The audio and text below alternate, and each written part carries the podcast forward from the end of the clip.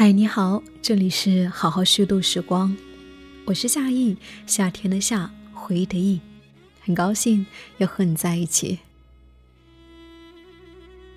在最近的新闻当中，拼多多二十三岁的女员工在持续加班以后工作猝死，二十五岁的小魔仙扮演者孙乔璐在跨年夜猝死。猝死究竟离普通人有多远？今天的作者 Amanda，在去年三月的一个寻常的夜晚，突然面临危机，最终因为他冷静与清醒的意识，与死亡擦肩而过。或许他的经历，能够让我们更加警醒，去面对身体发出的信号。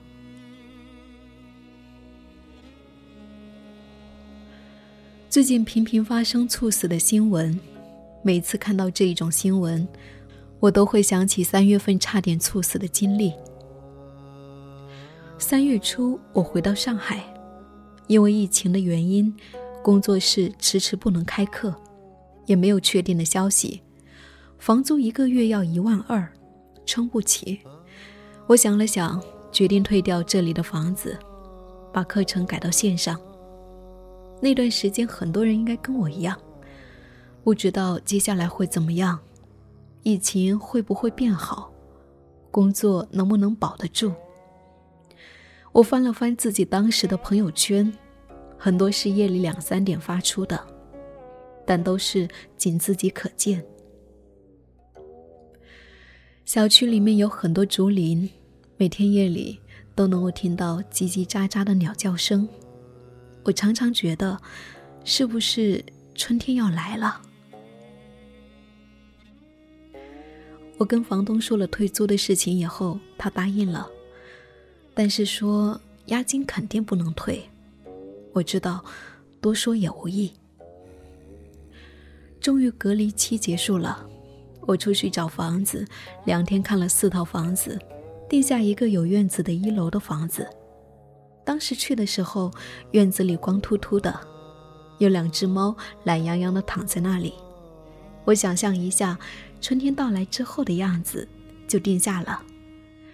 其余的时间，我就在家里做课程、打包东西。我把平时上课用的桌子搬到了卧室的落地窗前。那天晚上也是其中一个普通的夜晚。合上电脑，已经晚上十一点。我把完成的 PPT 发给朋友，跟他说，基本完工了。还差结尾部分的一个总结。站起来，我想去吃个橘子。如果可以，想去小区下面散个步。但是站起来的那一刻，我感觉哪里不对劲。第一个感觉是，好像有人猛烈的晃着我的身体，头晕，站不稳。身旁刚好有水壶，我倒了一杯水，水是凉的。我一口喝下去，想让头脑清晰一点，但没有用，反而是更糟糕。此时心跳也加速了，而且是无规则的乱跳。我站在窗户，扶着窗台，向远处看，告诉自己要调整呼吸。吸气，一、二、三；呼气，一、二、三。可能是房间的空气不够流通，胸口依然闷，呼吸很乱。我挪着步子走到了客厅，客厅的窗户要大一点。我站在客厅的窗户旁，抓住栏杆，慢慢的吸气，呼气，吸气，呼气。但此时，对面五十层的房子在我面前变得模糊起来。而且是越来越模糊，我心里一惊，不会猝死吧？这样一想，心跳更乱了。我告诉自己不会的，现在最重要的就是调整呼吸，让心跳慢下来。每次跑步跑到实在不行的时候，都是因为呼吸的节奏乱了。匀速呼吸，深吸一口气，再慢慢吐出来。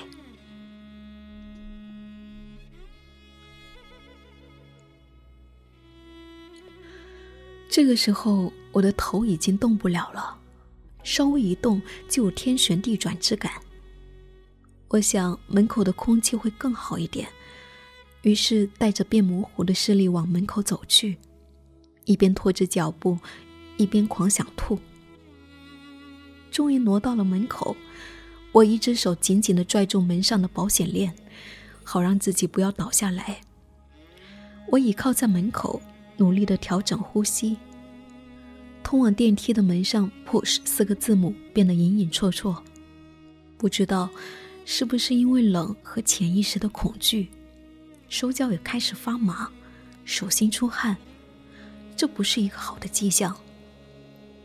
我曾经将一个手脚不受控制的同事送进了抢救室，他的手缩在一起，我记得那个场面，一定不能让手脚发麻。我不停地甩另一只手，但是这个动作使头晃得厉害，不能乱动，我只好选择握紧、松开、握紧再松开。小腿以下没什么知觉了。我感到自己快撑不住了，不行了。我想要坐下来，但头不能动。我靠着墙，慢慢的坐了下去。头又一次剧烈的晃动了一下，心脏的乱跳又加速了。这样不行，我还是缓缓的站了起来。视力依旧模糊，差点要吐出来。那一刻，我的脑海里已经闪过了最坏的念头：扑在医院里痛不欲生的我的朋友和父母。我想这一件事应该不会发生在我的身上吧？但一想，这件事会发生在任何人身上，我不敢去想那个最坏的念头，无法想象这个意外带给家人的痛苦。那一刻。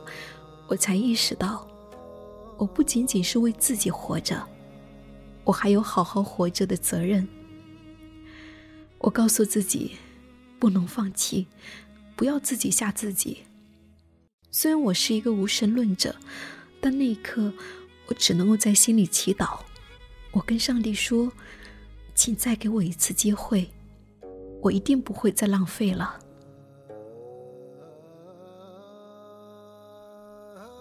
我转了一下眼睛，看了下旁边的两户邻居，一户是一个跟我一样的女生，另一户是一家四口。我是不是应该去敲那个女生的门，让她给我叫救护车？但是我又担心邻居看到我的样子会很害怕，他可能会叫别人来帮忙。这样一来一回大呼小叫的，我的心跳一定会更乱。同时。我也走不到他的门口，身体开始微微的颤抖。我告诉自己，一定是因为门口太冷了。我只穿着九分阔腿裤，一件卫衣。我又从门口一步一步的后退到了客厅的沙发上，摸到了手机。不能让自己变冷，我又慢慢的推到了卧室的床上。倚着枕头，身体依旧在颤抖。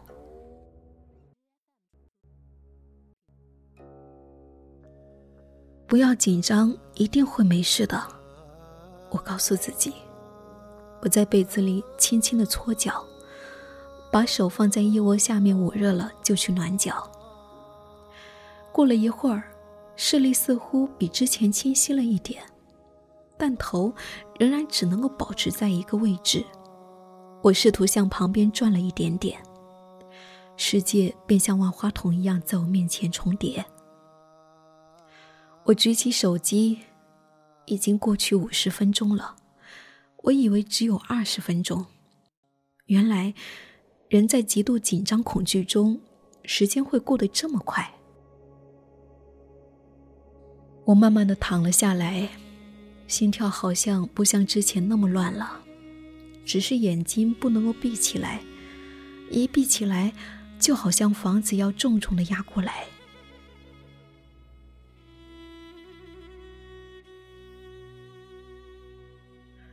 我不知道这种情况下该不该入睡？我不敢睡着。一点了，我决定叫救护车。后来，我回想那个时刻，其实已经不需要救护车了，我只是需要有个人在旁边。听到电话那头的声音，我有种好像已经要好转了的感觉。他问我有什么症状，问我有没有发烧，有没有从国外回来。我告诉他，我不是新冠，我一直在上海。我问他，我现在的情况是否还需要叫救护车？他说，这个只能你自己决定。我说，可以救护车来了之后，让医生检查一下，再决定要不要去医院吗？他说可以。距离我最近的医院是东方医院。十多分钟以后，他们到了楼下，医生打电话给我，问我的情况。我说：“能不能先上来看看？我家门没关。”五分钟以后，我听到了医生的声音，医院担架的声音，上来三个医生，戴着口罩，小区的值班人员也上来了。我把经过大概说了一遍，告诉他们比之前好多了。但不知道该不该去医院。医生带了一堆仪器过来，给我量了血压、心跳，没有什么异常。我说：“那就不用去医院了吧，头不能动，在车上会更晕。”他看了一下我房间里的桌子和椅子，电脑还在开着，问我是不是就在这里工作的。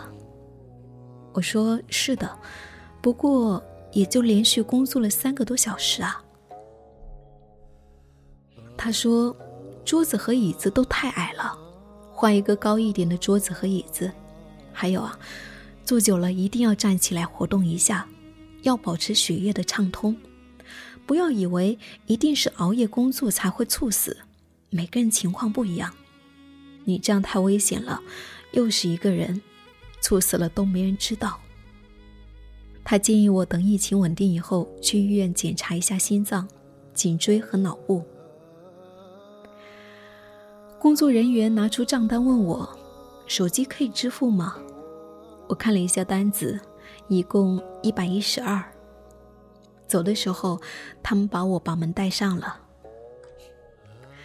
医生走后，我依然不能动。头只能够对着同一个方向。一点半了，我异常清醒，知道自己刚从鬼门关走了一回，莫名的想哭。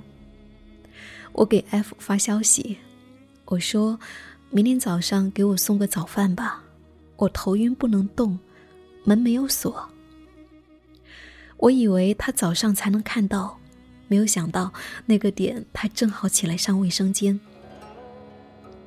我们聊了一会儿，我打算闭上眼睛休息。正在我迷迷糊糊快睡着的时候，我听到门开了的声音，F 来我家了。他质问我：“你也太大胆了，为什么不第一时间打电话给我？”我说：“我怕你看到会害怕。”他说：“也对，你要是打电话给我，我肯定很慌。”但我可以给你叫救护车啊！我说，我这不没事了吗？他给我带了一罐葡萄干、面包、草莓酱、巧克力、梨，把我喂饱以后，他留在我家里跟我一起睡。我们躺在床上聊天，听他说她和她老公之间的矛盾，他抑郁的心情，他的工作。好像需要安慰和陪伴的那个人是他，我也忘记了自己刚经历了一场死里逃生。我跟 F 还在聊天的时候，他就打呼了，那会儿已经四点了。本来隔天就是搬家的日子，但醒来以后，感觉整个人都像是抽空了，一点力气也没有，软得像一团棉花。我怀疑风轻轻一吹就能把我吹倒。我跟房东说了情况，跟他商量等两天再搬走，他答应了。中午，另一个朋友听 F 说了我的事情，给我送来了鸡汤、红枣、花生、鸡蛋，跟我说一定要多补血。交接的那天，房东和中介都来了，中介很开心，房子已经找到下家了。房东询问我是什么情况，我说现在已经没事了，他跟我结清了水电费。自从那一次事情之后，我经常在工作或者运动的时候觉察到自己的极限，比如心跳加快、过乱，这个时候就不能再剧烈运动了。对着电脑久了，脖子僵硬了，就停下来活动一下颈椎，抬起头来看看远方。我很喜欢爬山，爬山是一件很需要体力的事情。越往山上，风景越美。在爬山的时候，你会知道自己的极限，不知不觉心跳就变快了。这个时候，眼看着后面的人都追过你了，但你还是要停下，等呼吸变平缓了，再继续往上。我喜欢在爬山的时候，一切都按照自己的身体节奏来，哪怕是队伍的最后一个。很庆幸，那天晚上我只工作到十一点，而不是一点。那样的话，情况也许会更糟糕。我根本就没有时间救自己。也很庆幸，在感觉到不对的时候，我第一时间是冷静下来，调整呼吸。后来我在网上看了一些信息，我做的都是自救方式。在快猝死前想要自救，首先应该停止活动，可以平躺或者坐下来，待呼吸平稳之后再考虑活动。快猝死前，患者会有明显的不适感，比如说心跳加速、胸口疼等。患者一旦感觉到自己有这一种表现，要引起重视，必须暂停活动。其次，放松心态。做深呼吸。快猝死前，呼吸会有不畅的感觉，这时候放松心态，保持平和的心情，多深呼吸几次，可以起到自救的作用。多数人猝死是由于情绪起伏波动太快造成的，所以想要自救，一定要尽快放松心态。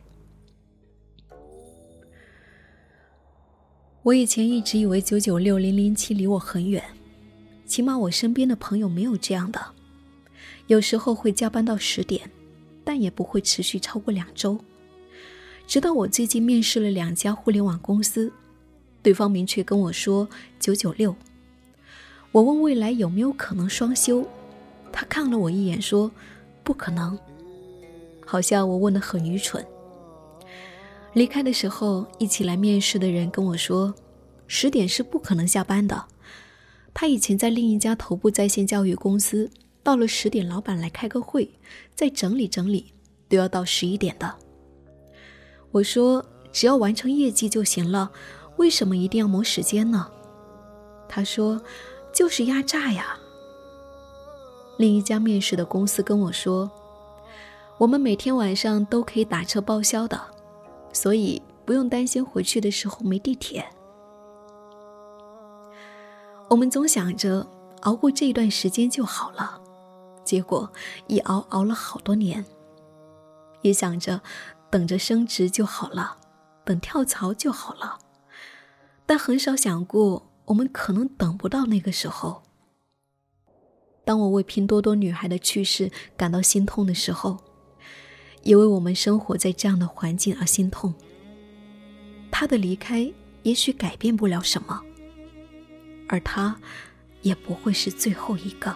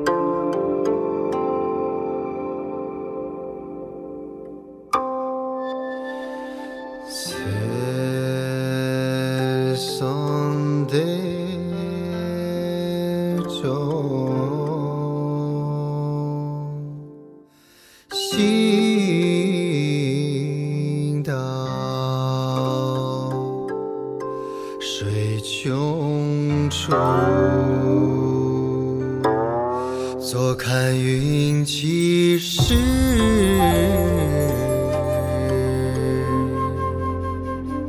行到水穷处坐看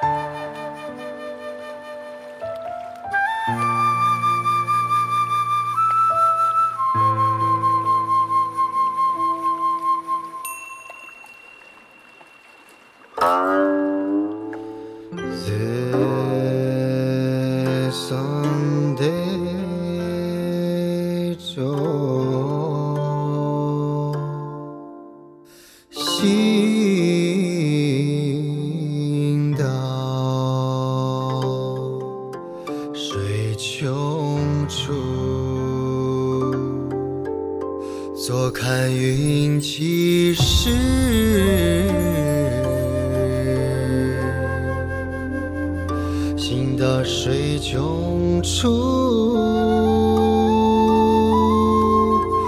坐看云起时。行到水穷处，坐